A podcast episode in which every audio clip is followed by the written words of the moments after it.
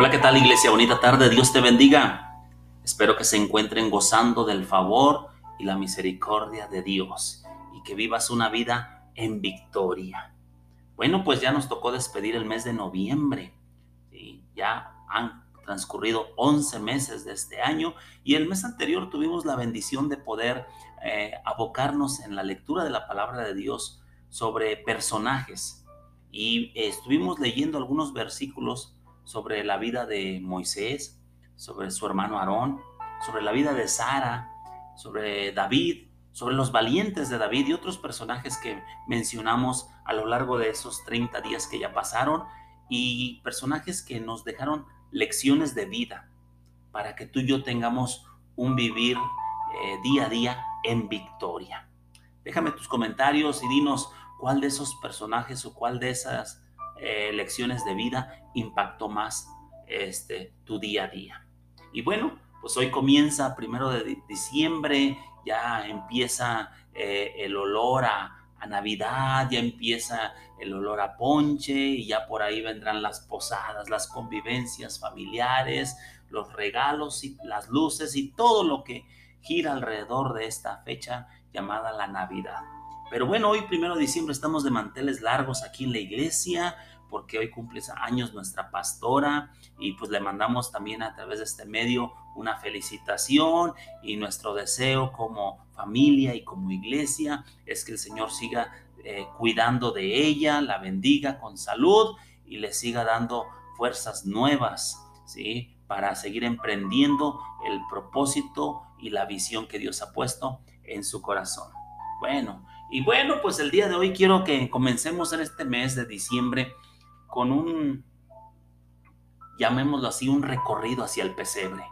Que vayamos día a día teniendo alguna reflexión, alguna lectura en torno a esto que el mundo llama Navidad, pero ahora vista desde el aspecto bíblico y también desde la óptica de nuestro Dios.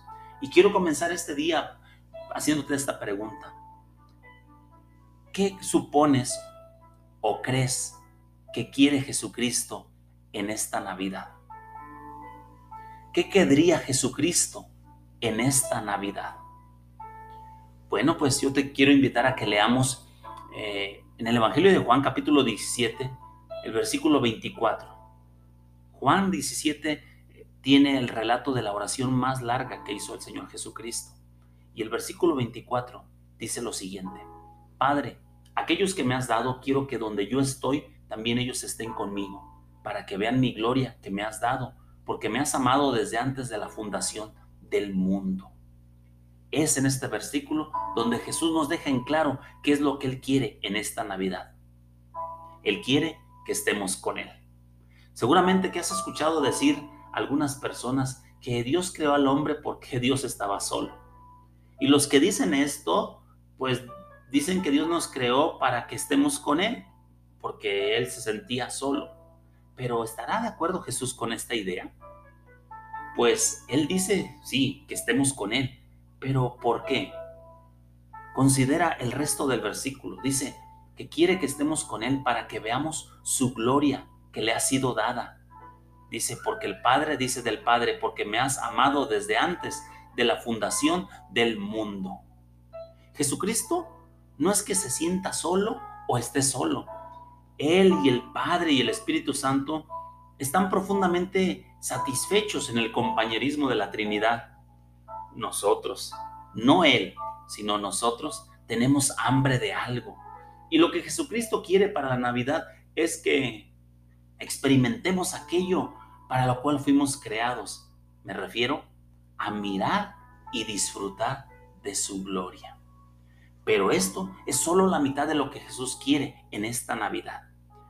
Consideremos en el versículo 26 y dice así, y les he dado a conocer tu nombre y lo daré a conocer aún, para que el amor, hablándole al Padre, para que el amor con que me has amado esté en ellos y yo en ellos. Es este el complemento del deseo del corazón de Jesucristo para esta Navidad. Él quiere no solo que veamos su gloria, sino que le amemos con el mismo amor que el Padre Celestial tiene por Él. Yo sé que tú amas a Cristo, pero el, el deseo de Jesucristo es que lo ames, no con el amor natural que emana de ti, sino con el amor que el Padre Celestial le ha mostrado a Él. Y que ese amor del Padre Eterno que ha sido derramado en nosotros, con ese amor nosotros desbordemos nuestro corazón hacia Jesucristo. Así que durante este día y todos los días por venir, en nuestro peregrinar hacia el pesebre, que tú y yo podamos asegurarnos de estar amando a Cristo con el mismo amor que el Padre Celestial le ha mostrado. Deseo que tengas un excelente día, que el Señor renueve tus fuerzas y tu hogar y todo lo cuanto tienes cuenten con la bendición y protección de Dios de forma continua. Te mando un fuerte abrazo y nos escuchamos el día de mañana si Dios permite. Hasta la próxima.